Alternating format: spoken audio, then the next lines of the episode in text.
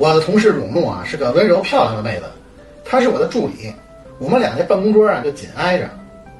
上周二的下午呢，我要去参加一个项目投标，呃，因此呢就需要在中午之前呢把所有的投标资料都准备好。呃，我就跟蓉蓉商量，蓉蓉，我下午一点要出门去投标，呃，时间呢有点紧，你呃帮我准备一下文件资料啊，我先去吃个饭，可以吗？没问题，放心吧，明哥。他呵呵一笑，痛快的答应了。半个小时之后呢，我吃过午饭，回到了自己的座位，我就看到所有的文件都准备好了，哎，就心想，哎，这妹子，嗯，挺靠谱，不错。